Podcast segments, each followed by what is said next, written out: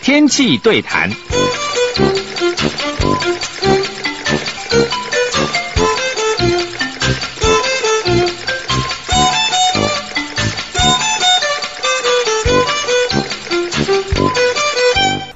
各位中广的听友，大家午安，欢迎到气象达人时间，我是主持人彭启明。今天呢，我们特别呢要来播出一段我在这个二零一一年哦，呃，齐柏林还没有推出这看见台湾之前，我特别访问他。我记得当时他刚离开呃政府工作不久哦，很有勇气的投入了拍摄看见台湾的呃这样的一个计划。当时他还缺的还蛮多钱的哈、哦。呃，我当时呢呃访问了他，其实还蛮受他的感动，也后来也成为。为他的好朋友，所以呢，今天呢，我们会来播出这一段的访问，呃，让大家能够来看看哦，还没有让为大家所知名、呃熟知之前的齐柏林，他到底是怎么想，他他怎么样进行他人生的规划。虽然说这几年他变已经变成是全国举目皆知的人，可是他在呃，我对我来说，我来看他，我认识前到认识后到现在跟他碰面，呃，当然了，很遗憾的，上礼拜发。这个事，我不知道各位上礼拜听我的广播的时候有没有听到，呃，我呃非常没有办法接受的这种语调。我记得我冲到来中广，然后我特别剪了一段，呃，在前一个礼拜四我参加他活动的时候的他说的话。呃，我这礼拜呢，特别是把我之前访问过他的内容，把它给出来，等于是让大家。好好再听听齐柏林，在呃还没有在离开政府工作之后，他怎么样投入他热爱的工作，他是什么样的思维？呃，各位听完这段应该会非常的感动。我们来听这段的访问。今天呢，我们这个气象达人呢节目呢，要来听一位这个我们非常有名的这个空中摄影的专家齐柏林先生。我访问他邀请他的时候呢，他来跟我说他要来抱怨气象的啦。我们非常欢迎这个台湾阿布电影股份有限公司的空中摄影师。齐柏林，齐先生，齐先生你好。呃，你好，各位听众朋友，大家好。好，我们讲到齐柏林哦，是指的是飞船。是，齐柏林是你的真名吗？是我的真正的名字啊。你真正的名字就叫齐柏林？对，这不是不是艺名。真的、哦。所以我所以我后来我一直觉得说，我父亲帮我取这个名字，跟我现在的工作似乎是有一些可以契合的地方。呵呵呵。对。那你为什么要去做这个摄影？因为我之前就知道你就是拍了很多照片。是。然后你现在开始做这个空中摄影。影片。影片。哈。然后我记得你原来的工作好像只是业余的嘛，现在是慢慢变突然、啊、对对对，这你可不可以跟观众、听众朋友介绍一下你的这个这个背景？呃，其实我应该这样讲，求学期间呢，就对摄影这样呃。这这这个这嗜好啊，有很大的兴趣嘛。那退伍之后，我们要找工作的时候，其实没有什么专长，你知道吗？然后就就去当摄影助理这样。摄影助理。对，摄影助理。然后后来进入公职，然后也是接触摄影的工作。那其实呃，摄影一直是在我这个本身是喜欢的一项嗜好跟兴趣。那后来因为真的是摸索比较久了，那变成算是一个还蛮专业的一个技术。嗯那呃。很早以前拍空中摄影的时候，其实只是拍一些房地产广告啊，或者是跟着摄影的师傅上去当他助理这样子。嗯嗯。那我记得非常清楚，就是我第一次坐直升机升空的时候，啊，心里之前是非常紧张期待的。那期待什么？因为你希望看到我们大家大家口中的美丽的宝岛。可是我从空中陆陆续续看了很多年之后，我发觉你要看到美丽的台湾，你必须飞到非常远的地方。好，在我们居住的周遭，其实你就很难看到美丽的地景。嗯哼，啊，这可能就跟我们的开发、跟我们建设、跟一些天然灾害都有很大的关系。所以我就很早很早就立定志向，说要把空中摄影当做我这一生要做的一件事情。嗯哼，那早期就是拍平面照片，拍平面照片，对，就是原来是在地面上拍，对，然后现在是在空中摄影，所以空中摄影是包含。照相、影片跟那个，我刚刚讲的就是说，过去的二十年都是在拍平面的照片，照片在飞机上拍平面的照片。嗯、我们在飞机上工作的时候，以前还没有数位相机的时候呢，一次大概带八台照相机。八台照片，对，不同规格、不同就不同那个尺寸的相机，嗯、然后不同的镜头啊，然后请两个助理帮你换底片等等的。那现在呃开始转成变成动态的拍摄，为什么可以有这么大转变，是因为因为现在在国际上有非常先进的呃摄影的设备，嗯嗯，就是你在飞行的过程中，它的画面是不会震动的。对，这个就是一般的，我们就讲说地面跟空中的差别，因为我们想说直升机一直抖动，会抖抖抖抖抖，对，你怎么拍啊？那就是因为现在有那么好的设备，可以让我们在啊、呃、取景的过程中，可以拍到呃以往拍不到的画面。嗯嗯嗯嗯，所以它那个是把是一个防止这个震动震动的嘛？对，它是一个稳定器。稳定器。对，它它是一个叫 gimbal 啊、哦，它那个里面放一个镜头嘛。那一般我们在直升机上以前啊，我们都戏称 上去空拍的摄影师都带手扒机啊，就是把那个机器能带在身上，飞机怎么抖，画面就怎么摇嘛啊。那现在那个东西就是它镜头在 gimbal 里面，它有五个不同向的陀螺仪在里面高速运转，所以说你飞机不管怎么震动，不管怎么摇摆，那个画面镜头永远都是水平，然后稳定静止的。嗯嗯嗯嗯。对，那是因为有这样的设备，所以我们才我后来才毅然决然去投入。呃，把这项拍摄的品质的提升，然后做做了全部的投入，这样子。那台湾像你们这样，等于是自己有设备，对，因为我记得以前都是人家找一些老外来拍，对对对对对对，是是只有你们有吗？对，目前只有我们有。嗯哼，对，等于是自己花钱，自己去投资，自己去做。对对，其实呃，这项设备，嗯，在要我们要投入。购置的这过程中，其实也是蛮艰辛的，因为它是一个很高的门槛。一个它经费就非常高嘛，啊，啊，另外它还要美国国务院的批准。哦，因为它是，因为它是一个管制性的那个那个设备啊，所以这个这个申请的过程中也长达半年。啊，他 对你做一个简单的调查，这样。那进来台湾以后，其实要得到一个嗯美丽的空中摄影的画面啊，大家看起来很简单啊，事实上它要非常多非常多的天时地利人和各方面的条件都要俱全之后，然后才能够得到的，尤其是天气。嗯嗯嗯嗯天气一般来说的话，哈，因为我之前也那个也有一些那个直升机公司来找过我，就是说他们也发现说他们有时候飞出去之后，就是说遇到坏天气，那那就就因为我记得直升机的这个费用是很贵的，对，有多贵？呃，台湾大概目前有两种机型啊，一种机型一个小时大概十二万多。等于是出去就十二万，不是出去是一个小时，一个小时 是算小时，对，算时间的。那油钱算不算？就含在里面嘛。那另外另外一个机型一个小时九万块，但是如果说你这样飞出去，啊，发现天气不好，都照算，回来就照算，都要算啊。就是你只要启动飞机在地面启动到回来落地的时间，全部都算的。所以其实我们在空中摄影的时候，其实压力非常大，压力非常大就来自于我们希望能够得到好的影像品质，好的影像品质就跟天气有很大的关系。所以我，所以你知道，我每天早上起来第一件事情就是看云图，然后看气象，然后看今天合不合适这样子。然后在这之前呢，前一天呢就要猜隔天早上。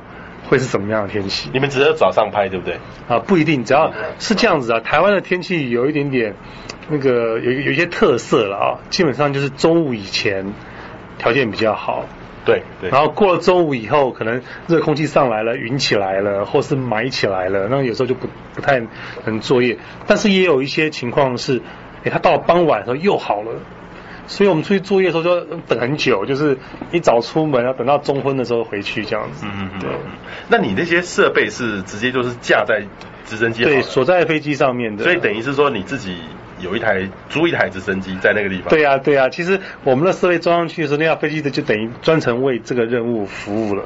所以有时候有时候一装上去，如果天气条件各方面都不错的话，有时候就装上面装两个礼拜，摆在上面就不收了。那也有就是今天刚装上去，等了两三天天气不行，你就拆了，都有。嗯，对。可是直升机它它等于是希望能够多一点用途，那不是说它早上下午它有它自己的飞航。它直升机应该是这样讲，就是说，呃。它有直升机可以做的任务，不只有空拍而已啊，对对对，它有很多种不同的任务。那如果说像我们今天配合的这家公司，它飞机数量比较多的话，它可以做调配。那如果说这家飞机公司它可能只有两架飞机，那它要做其他的任务的时候，我们就必须，纵使你已经装在上面了，你知道我们装一架装一些设备大概花两个钟头的时间，就是等于是你的设备要在直升机上面要两个小时，就是装好安置好到可以飞大概两个钟头。那如果说今天它有紧急任务了，那我们又没有作业的话，我们就要拆掉，退出，把这飞机另作他用。这样。嗯嗯。那你在做这个空中摄影的时候，嗯、它的气象条件哪一种是对你是最好的？其实。最重要的影响画面品质当然人能能见度嘛，能见度。但是影响飞行的条件是什么？是风速。嗯哼。对，所以我们在地面上，在机场，我的那我用的那款飞机比较小，是单引擎的，所以它在起飞的时候呢，它机场的风速不能超过二十海里每秒，不能超，差不多将近三十公里了。对。对，如果说风速大过三十公里，它就不能起飞了。然后另外还有一种情况就是说，我们飞机停在机场嘛。你们应该知道说，清泉岗经常误锁清泉岗，有没有？没错没错。对我们我们的，因为我们飞机没有仪器，都是靠目视飞行，所以它的能见度不到两里的话，也不能起飞。云幕高不到一千五百尺的也不能起飞。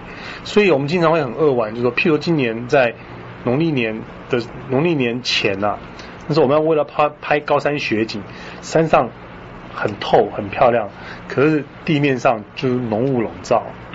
你就是看着雪一天一天的融化，然后，然后等到你等到清泉岗机场可以开放的时候，身上雪也融掉了。嗯嗯嗯，就是这样子。所以每天，所以我现在已经学会要，就是要把把步调放慢一点，可以就是释怀一点，要不然压力真的蛮大的。嗯嗯嗯。所以你的飞机是在停在清泉岗？对，我们的我们现在常用的飞机的基地是在清泉岗。但是你住在台北？对。所以你要是觉得说要拍的话，你要赶快开。早上四点半就出门啊。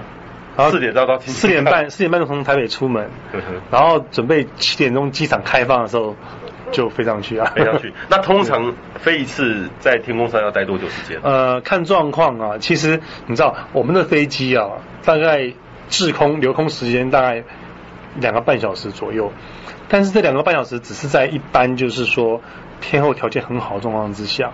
那如果说逆风风很大了。或是我在飞行的过程中盘旋的时间比较长，它可能飞不到两个钟头，好，所以基本上大概两个小时上下的时间。嗯。所以这个时候的这个气象条件就是说能见度一定要很好，对，然后风不能很大，对，然后要是来个午后雷阵雨这样冒起来，这个会不会你们会不会常常遇到这种情况？这个经常碰到啊，像譬如说前段时间夏天，你知道，夏天现在其实就是我们拍摄的季节，我们飞到台北拍，可是中中部经常会有午后雷阵雨，那我们会先那个，当然我们的气象不太一样啊，那个我们的教官会先问那个飞航的气象，飞航气象会预报说下小时会有怎么样的吗？两小时以后怎么样状况？如果今天有午后雷阵雨的话，就可能甚至就会考虑，纵使别的地方很好，回来时间会碰到这个状况。就不飞了，就不飞了。对，你不能说直接在台北下来。那个，如果是那要事先规划，事先规划。对，那如果说没有这样规划的话，基本上就会有这样考量。那我们也曾经碰过，因为我们在飞机上嘛，事实上它移动很方便。嗯、像比如说，有的时候我们看到，哎，那个山边有雷有闪电，我们就走海边。嗯。啊，因为在飞机上在空中可以看得到比较清楚的那些范围。嗯。那我们也曾经就是呃飞到一半。能见度很差，因为我们飞机没有导航，所以我们又回去，又返回去原来起那个那个出发的地方，又回去落地，也都有。嗯嗯嗯。对，那我们的飞机没有雨刷，你知道吗？飞机没有雨刷，因为我们小飞机没有雨刷，所以你真的碰到那个下雨的时候，都想办法避啊，就要飞远一点，绕远一点，然后把它避开来。对。嗯嗯。所以一般像这直升机是没办法遇到这个雨的。像你没有，我们这款飞机不行，不行。对，好一点的飞机当然是可以了。嗯，像你说那空军救护队的飞机，它全啊那个配备都好，对，什么都可以。对，对对对对。那我就很好奇哦，就是说，因为我其实从网络上面找到这个齐柏林兄的这个资料哈，其实他是一个很有理想的人哦。各位其实上网看，他其实有很多的这个资料。那我其实一直在问他哈，他这个因为拍这个一一趟飞机就。刚才讲九万块嘛，对，都在烧钱，都在烧钱，然后那个设备也在烧钱，对。然后我一直很担心说，因为我们台湾就是有一些很为了台湾这个土地好好的这个人哦，希望留下一些记录，会让人家很感动。这个齐齐柏林兄就是其中之一哦。我就很好奇说，台湾像这样的这个照片哦，谁会要？有有人会跟你买吗？还是说这个东西是拿来卖的？还是说这个东西是完全你就是拍，你有一个使命，有一个理想的？我我大概讲一下，我最早当摄影助理的时候啊，以前以前拍照是用底片嘛，对，那底片就是成本，你知道？对，所以我我的老板呢，通常在飞行的过程中呢，都为了节省成本，他都不拍的。他飞到，譬如说要飞到那个这个点地点，他开始在拍照，你知道吗？那那个时候我就觉得很奇怪，因为飞机那么贵，其实你飞行的过程中就应该一直记录啊。所以我在当摄影助理的时候呢，除了帮帮我的师傅执行任务之外，我在飞行的过程中都在拍照。嗯啊，然后如果说这些照片可以有很好的那种行销的管道的话，我想你把它当做是一个商业的一种行为的话，我想我可能撑不了那么久了。嗯，所以我一直把这个呃记录台湾这个土地当一开始兴趣，后来真的是变成使命。嗯嗯，因为我看到你看你看的越多，你想记录的就越多，看的越多，对，想记录的越多，越多，对，因为你会你会很多地方你都还没有机会去嘛，你就要想办法就要再去啊。所以这个有有 有几种情况哦，一个是他那边很美，好美的，你就觉得应该还有更美的。对。另外一个地方是这个地方太糟了，拍到一堆烂梗烂发的，那你就越就觉得说，那你要把它记录的更多，给世人看。对，基本上你就是这种。就这两种情况。对。那我后来陆陆续续开始在啊发表作品的时候，然后像以前有个大地地理杂志嘛，对，我们那时候几乎每个月都有一个呃专栏。然后我后来我们发觉，就是说读者非常喜欢看鸟看的照片，因为刚好如果说，譬如有人住在九份，哇，看到整个九份的环境，他才知道哦，原来九份是这个样子。其实大部分人对我们居住的环境跟土地是好奇的，是有兴趣的，可是呢，偏偏又不认识。嗯哼。好，所以我后来就开始透过演讲，希望能够呃，透过我的记录介绍给很多朋友知道。但是你知道。呃，演讲的过程中，那有兴趣的问题就非常多。那可是也有一半人可能都在睡觉，他没有感动，所以说很泄气。我觉得就是说，我们现在的呃，尤其是年轻的朋友，尤其学生啊，好像对我们的嗯环境没有感情，对我们土地没有感情。那我自己的感觉是没有感情，来自于他不认识这块土地。嗯嗯。那就是因为不认识的关系，所以你不知道他有什么样的问题，他受到什么样的伤害。好，那像我看的越多，就越心痛啊！对，对我们台湾目前的环境越心痛，所以我就很很急的想要把我记录的东西分享给大家，让大家认识台湾这块土地，甚至经常都在呼吁说啊，你要爱台湾。这个爱台湾不是放在嘴巴上的，而是你真的要能够可以呃付诸行动的啊。所以呃，我们非常高兴有非常多的。各式各样的爱护台湾的团体啊，然后来对台湾土地做出呃维护的努力，但是但是不可否认，还有很多人是漠不关心的。我很希望让那些漠不关心的人能够拉回来，然后跟我们一起努力，这样子。嗯嗯嗯嗯。以你看台湾哈，嗯，我们先讲这个台湾美的哈，是美的，嗯就是说你拍过台湾，你觉得最美的这个点，你从天空上俯瞰，最美的会在哪里？呃，通盘的来讲啊，应该是台湾的高山啊，高山，啊、就是三千三千公尺以上高山。为什么？因为这些地方没有公路啊，那人烟罕至啊。然后除了除了天然的自然的那种崩滩之外，没有人为的过度的开发，那真是美丽的地方。但是很遗憾，就是说，其实台湾的海岸线，尤其是南台湾，包括澎湖那些离岛。你可以，你看到它现在的那种地形样貌啊，其实你闭着眼睛想，它五十年前、六十年前一定是超级美丽的，啊，可就是很可惜，就是说我们现在有太多太多的呃人为的开发跟建设在上面，让它变得有点遗憾了啊。所以，嗯、呃，我拍了很多照片。当然，早期的时候都是希望介绍美丽的台湾啊，因为事实上我们也不希望人家看到我们台湾老是看到这些负面的影像。可是我要拍这些美丽的台湾的影像啊，都要用长镜头拍，你知道吗？长镜头为什么？为什么这个？所谓长镜头就是说，因为你用广角镜拍的话，你拍的范围太大的时候，就会很多不完美在里面。好，那你就你就要你就必须要用中长距的镜头去截取一小块一小块一小块。譬如说你要拍台湾美丽的海岸线，就非常困难，你没有办法看到像澳洲的黄金海岸一望无际都沙滩的，你知道，因为我们的沙滩经常会被那个那个消坡块、防坡堤、渔港被切割的非常零碎啊。嗯。所以你都必须截取一小块一小块，包括我们美丽的珊瑚群礁也是一样。嗯。啊，一下这边就一个渔港，一下那边就一个堤防之类的。嗯。所以就视觉构图来讲，我必须就是要用更精准的 构图去呈现台湾的美丽啦。嗯嗯，对。所以我在网络上面那个你传给我看那个 YouTube 上面的这个影像，这是你们公开的，对不对？对对对。哇，很漂亮嘞。对，那是个影片。对，那个 这是截取，等于是很多里面截取一些好的。对对对。但是那个那个呃，换个高度守护美丽台湾这个预告片，其实里面啊、呃，你看到画面都是漂亮的，但是有些画面漂亮的背后，其实是他的伤痕啊。他的伤痕，对他的伤痕。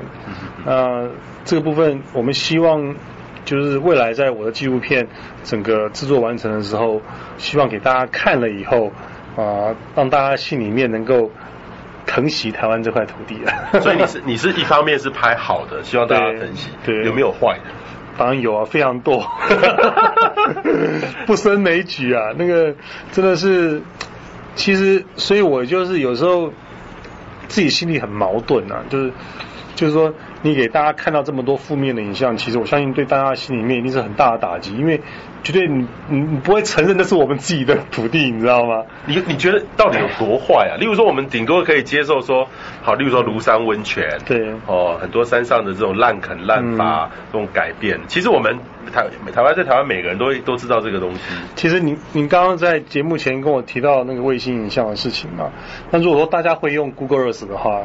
啊，你就顺着大汉溪上去翱翔啊，从复兴乡开始，到新竹的尖石乡、五峰乡，到台中和平乡、南投仁爱乡，你一直飞到阿里山乡，再到甲，再到那个呃楠梓仙溪、老龙溪那一带，整个台湾很重要的中央的这个山脉的这个中高海拔这一块，你们去看。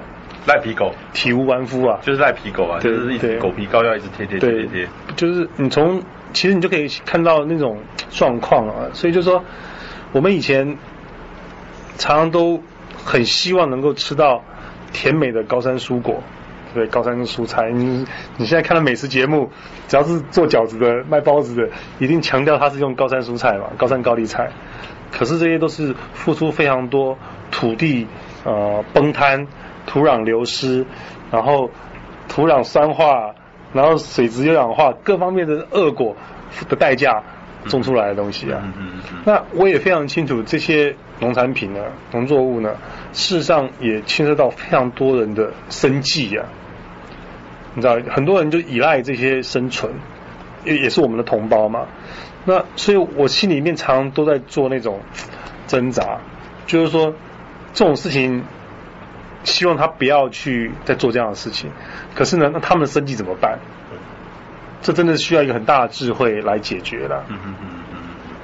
所以这个现在来说的话，你看到的台湾现在破坏的情况是越来越严重啊！你你自己在看到，例如说，我我看到的是越来越严重，看到的是，纵使说莫拉克之后，或是说九二一之后，因为九二一我你上次其实您知道吗？在其实台湾最有名的高山茶叶啊，啊，台湾茶叶那个行销海外啊，尤其你说现在陆客这么多，都指明要买台湾的茶叶。我我听说还还有陆客来说，这整座的山的茶叶我要了，都都都都有可能的、啊。但就是说，你去看，就是因为有这样的商机，你知道吗？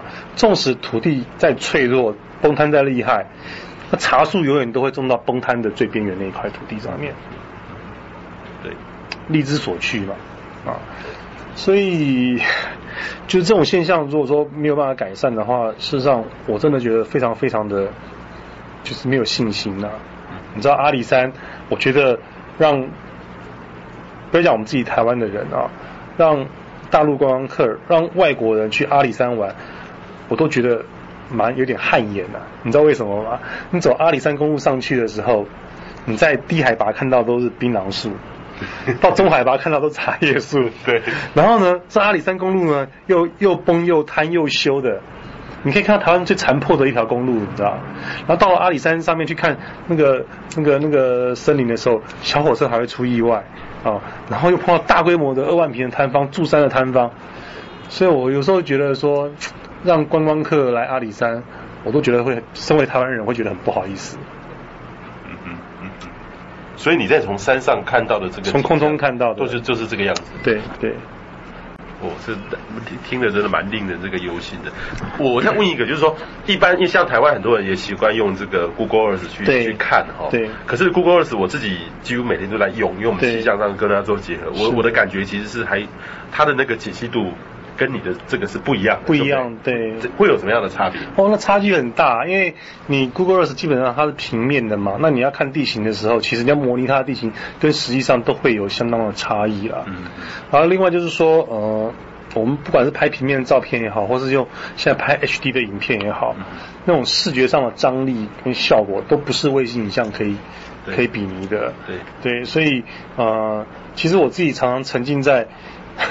个人的世界里面，我拍回来的那个毛片啊，我自己在还没有音乐的状状况之下，还没有剪接的过程之下，其实我光看那些画面，我就一直非常感动，因为我非常熟悉台湾的环境跟土地，那我可以用比较好的画质把它记录下来，我想这是不管它有没有商业的价值，但我觉得它至少是做一件有意义的事情，嗯，因为过去还没有人做，嗯嗯嗯，所以像我有有时候在看到国外，例如说我以前看过一个。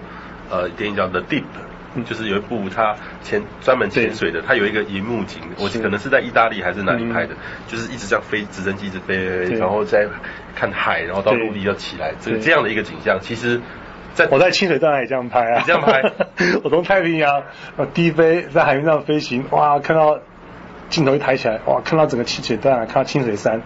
一个大山矗立在你的面前，这就是台湾以前板块挤压以后造山运动的那种那种场景啊。所以你这些都已经大概都说。目前目前都在都在拍了。所以你现在的计划是把这些的东西是要拍一部片吗？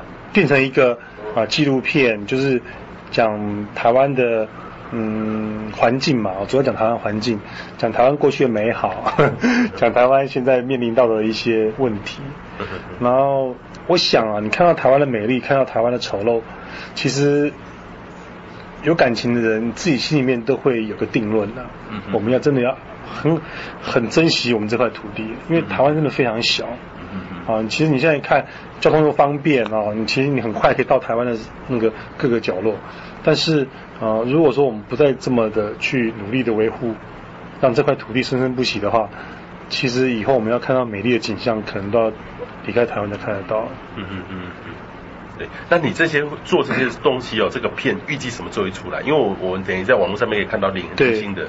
我们其实这个计划最大的困难点就是经费嘛。经费。经费对。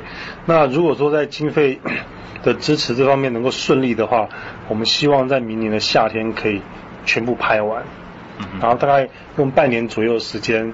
做后置，等一下，这我问一下这个经费，因为这个拍这个也很花钱的，这个直升机大概大概将近三分之二都是直升机的费用。了，直升机的费用，对，那、啊、你还要再剪接这些设备，对，后置的部分是一部分经费，我们这整个片子的出出估的那个预算大概是一亿到一亿两千万，一亿到一亿两千万，对，这部分大家看我们实际上执行拍摄的那个需要的时间嘛，啊、嗯，其实很多时候就是。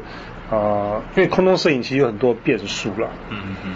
我刚才讲说，除了天气变坏之外，你知道，因为台湾这个岛屿啊，其实很狭窄，然后空域很小。嗯、我们台湾临海都是军用机场，你知道吗？所以你不能随便乱飞。对呀、啊，我们经常会碰到 军机在训练啊。你知道，我光是在我去拍玉山呢、啊，大家就碰过至少四次碰到空域在训练，就是官校的飞机在上面训练，我们就不能上去。你知道，这东西其实是很严肃的问题了啊，所以后来我慢慢也找到一些一些一些窍门啊，因为因为那个他们训练大部分也算是周休二日，所以我们就利用周休的时候去飞。可是你知道，周休二日去飞，你又要碰到好天气，这种可以拍摄的机会又变少了。所以所以就是要嗯，每天几乎每天都在 stand by，就是好天气就就出去作业这样。嗯嗯嗯嗯。等于是好天气，你就要就要就要掌握，就要就要掌握，就要。所以一年等于是这一年的当中都是这样。你投入了多少多少时间？其实，在今年我们已经飞了大概两百个小时了。两百个小时。对，其实你知道，像像上个礼拜四台风要来的前两天，台北盆地非常非常的透那天啊。当天早上我们我看到这个天气基本上可以维持到下午是没有问题的，就赶快冲去 冲去冲去就准备起来拍了。那那天刚好航空公司有有一些别的任务，他问我说，呃，延一天可不可以？我说延一天，你只要保证明天是好天气，我就延啊。他也不敢给保证啊，所以他勉强就挤了一架飞机给我用。那天我们拍完回去以后，第二天就变天了。嗯嗯嗯。所以天气状况非常短暂。台湾的天气不像你在那大陆型的国家，像我去那个去那个 去 LA 的时候，哇，我看不要说不要说每个礼拜啊，我看整季都是那种晴空万里的天气。对啊。你在台湾要碰到那种天气，哇，真的是非常非常困难的。嗯嗯嗯嗯。所以就是你要。有时候你错失了一个机会，可能就要等等好久好久。对。像你未来哈，像这个，就是说你刚才讲这个要花到一亿两千万，这其实是很多的。对对。那我就很好奇是说，因为像我们也也觉得，像我个人来说的话，觉得台湾没有没有看过台湾有这样的，顶顶多看到一些零星的这个一些短暂的一些影片有。那现在是未来你可能会做一个完整的，哦，借由空中来看另外一个美丽的台湾，才会守护台湾。可是问题是说，像这样到时候是是变成电影吗？我们到电影院看吗？还是说我们到哪里来欣赏？啊、呃，在两千零九年的夏天，法国出了一部片子叫《Home》，Home 对对，抢救家园嘛哈，对这个其实《Home》给我一个很大的的那个支持的鼓励，因为我在两千零九年《Home》还没出来之前。我就想做这件事情了，而且我已经拍了两次了啊！我从国外租设备进来拍两次了。当时我告诉很多的人说，我想要做一部这样的纪录片，每个人都说不可能啊！哪有纪录片全部都是空拍的？那要花多少钱？那谁要买票去看？但轰出来了以后，哇，更加坚定了我要做这件事情的那种信心哦。我后来了解了他的背景，他是法国一个春天集团，出了六千万欧元，让法国的摄影家一样去拍啊。然后挂名也是卢贝松监制的嘛，那部片子出来的时候就放在 YouTube 上面，免费的让人家下载。啊，他虽然在戏院播，戏院其实是象征性的播了，最后出光碟出书，都希望让更多人能够看到，就像陈文茜小姐做《征服二度 C》一样，因为这种议题啊，就是说你希望能够，它其实有很大教育的功能跟警惕的功能，我们希望它。我们从来没有想过说这是一个商业性的片子，它就是一个公益性质的，所以开始就有企业愿意支持我们做这件事情，然后把台湾记录下来。等到呃这部片子我们出版的发表的时候，我们希当然非常希望愿意支持我们的人到戏院来看，但是最终的目的，我们希望能够让台湾的每一个人都可以看到这样的影像、这样的画面啊，让你认识台湾、了解台湾，然后。真爱台湾，对，所以这个是预计明年夏天就可以看得到。后年，后年，二零一三年，二零一三哦。对对对，哇，所以所以你现在才完成的完成度到多少？我们大概百分之二十吧。可是你拍了那么多那么久，才百分之二十。其实影片跟拍影片跟拍照片有很大的不同哦。照片你一张可以讲一个故事嘛。对，可是影片你要讲的故事，你可能要需要好几个画面。你知道，我们每在影片剪接里面用个十秒、二十秒的画面，你可能都要花两小时或三小时的飞行的过程中，可以取得一个画面。所以它投入是非常非常大的。嗯嗯嗯。啊，那嗯，所以这部分当然也它的困难度也比我当初要立定要实现这个梦想的时候的预预期。高很多，难很多，嗯，这是我现在面临到的一些问题。对，我前几天看到那个魏德胜，对，他要出去的时候，对，其实他访问他的弟弟，嗯，他弟弟说他哥哥哦，在拍这个赛德。克巴哎，赛德克巴莱克巴莱的时候，还跑去跟他弟弟借钱。那他弟弟就是说，他说他哥哥会愿意，因为他弟弟好像是就是专门做这个钥匙的，哦，是做钥匙的。说他哥哥会去跟他借钱，表示他哥哥走投无路了哈。魏德圣，你看这个《海角七号》之后变得那么有名的导演，都会搞，就会都会都会啊，很像还有这样一天，我们才惊觉到。我就觉得说他应该很有很有钱吧，就是因为很有知名度，《海角七号》都用一个商业模式这样来弄。嗯我们在想说，其实我们也很心疼你做这个伟大的事，会不会有遇到这个问题？其实经费长久以来一直都是问题嘛啊。那其实台湾的啊、呃，不管是纪录片导演也好，或是商业片导演也好，好像没有不为经费在伤脑筋的啊。然后你说拿房子去抵押是常有的事情，嗯，尤其是尤其是我接触到纪录片拍摄之后呢，我才发现到，其实台湾，我当然是空拍的部分嘛，也有很多的导演在拍不同的纪录片，你知道，所以他们基本上也都是这种情况，因为你要得到支持，可能真的你要有一个很高的知名度，不然的话，靠自己的理想的话，可能都自己要很辛苦。所以我都很愿意帮助一些纪录片的导演，如果他需要一些我们的画面，我的我拍摄的画面的话，那我都很愿意支持。那塞德克巴莱是比较遗憾的，因为在他拍摄的过程中，他真的是经费比较短缺啊。他们也很希望，其实你看好莱坞每部电影，哪有没有说画面里面没有空拍的？对对对对。那台湾的就比较可惜。那时候呃制作单位来找我的时候，希望我能够帮他们拍嘛啊，那我也很乐意啊，而且我们都。谈到就是说，那么要不然直升机钱你出就好了，那个那个那个设备我们来支持你这样子啊。最后也是考量到经费的问题，后来也没有执行，也是蛮遗憾的。对，呃，我想不管是任何的嗯影视的作品里面啊，如果说能够有这种鸟瞰飞行的画面，会让那部片子我觉得会生色不少了。对。所以现在如果说大家哈，这个因为你这个还要一年多的时间才会完成嘛，我们需要一般我们的听众，我们听众可能有一些是有企业界的人，是是，怎么样可以帮助你？呃，当然这个可能可以跟我们联系一下啊，然后看看能不能给我们一些实质的帮助。那另外，我们目前这个计划呢，哦是跟呃天下杂志一起合作，天下杂志，嗯，对，天下杂志合作，我想嗯可以跟我们联络管道都非常多，嗯嗯，啊那。如果说愿意帮助我们支持这个理念、支持这个计划的话，可以跟我们联络，我们来跟他做比较明确的说明，啊，能够嗯，希望能够感动他，让他能够支持我们。嗯嗯。所以现在已经有开始企业在赞助了吗？哎，是的，已经已经开始有。啊、呃，对，我们最早得到的支持就是台达电子郑董事长的支持。对对对。对，他是一个非常非常呃，第一个他愿意提携年轻人的一个长辈，然后第一个他真的是对台湾的环境非常的关心，也非常的忧心。好，所以他很支持我们做这件事情。嗯嗯嗯，所以这个其实，但是现在还不够嘛？当然，还需要。我们大概，我们大概，大概，我们现在大概只有到百分之五十的资金到位这样子，还需要百分之五十。对，大概还需要六千万左右吧。哇，这个压力很大嘞。很大啊，所以我其实你知道吗？我在飞行的过程中啊，经常呃公司的财务都在帮我踩刹车，因为天气好，我想多飞一点，所以你飞了，你就要付直升机的钱。所以我经常都在挣，都在挣扎啊，要不要飞？可是想说啊，下次等钱到位了再飞。可是你等钱到位了，天气又不见了，所以就是一直在交战。可是没有办法啊，因为现实状况就是这个样子，你就必须要，你也不能拖欠人家的那个费用，所以就必须要稍微步调稍微放慢一点。所以你现在在做的事情都还是一个未来式。等于是说他他这个要完成，这当中不断的要有人去投资，这个其实难度很高。对，但是难度非常高。其实，尤其是像您看到我们的那个预告的片，您会觉得美丽吗？会觉得感动吗？有有。事实上有非常多人都有跟我们同样的回馈。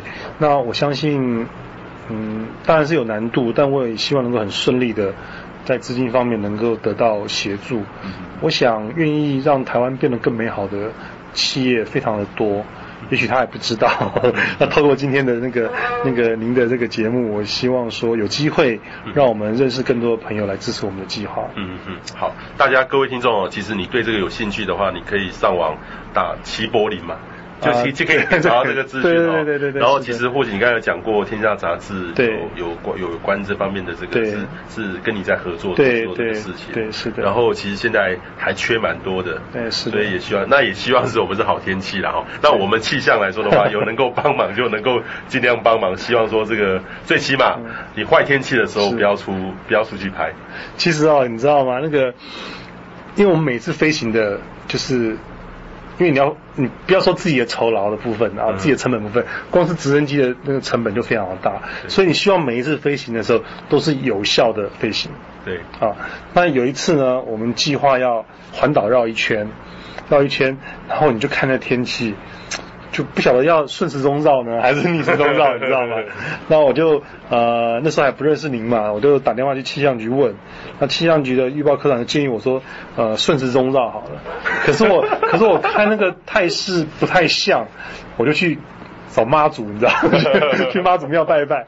然后结果后来经过那个名家指点，就是说，哎，梧栖的镇上有一个妈祖是管管海象的，你知道？哎，对啊，跟啊跟大甲妈祖不一样。好，再去梧栖我就拜拜。那很有很有趣，说我去拜拜的时候啊，我要保杯，一直保不到杯，你知道吗？后来呢，庙里面的那婆婆问我说：“你怎么跟他讲的？”我就说：“怎么样怎么样跟他讲啊？”他说：“啊，那你说国语他听不懂啊。” 所以后来又用闽南语讲了一遍。然后后来我们就接受他的指示，是逆时针的逆时钟的去绕绕台湾。结果呢，那次真的是非常神机出现，你知道？我们每拍完一个地方，那个地方就变坏，到下个地方又是好的，一直这样绕了一圈回到台台中这样子。所以呃，我后来就觉得说，除了我自己要看气象预报之外，偶尔还要去跟马祖请示一下。不过其实我们气象上可以更科学的，是是是，是，就是说我觉得如果有机会的话，很希望你这边可以提供一些协助。或许是有有以后我们在，比如说我们也可以常常知道说你这个礼拜去哪里拍，对，然后各位听众朋友或许可以一起来响应这个活动，因为你拍，我我们好奇说你拍我们是不是直升机在跑的时候，我们就可以感觉得到，其实其实你是要飞到多高？呃，其实高度哦，啊、呃、是看地形呐。看地形地物表现，那有的时候呢，飞航管制也会有些因素，像我们在都会地区就不能飞太低，怕会干扰嘛啊。那城市的部分就比较麻烦。如果说我们飞到高山上去，飞到海边去的话，高度就比较宽，比较宽，可以我们可以贴着海面飞，贴着沙滩飞，只要是没有人的地方，不会造成危害干扰的地方都可以。对，我有看到你的影像里面还有人在山上跟你挥手。对对对对对，因为一般我们台湾人看到这个都很高兴。其实哦。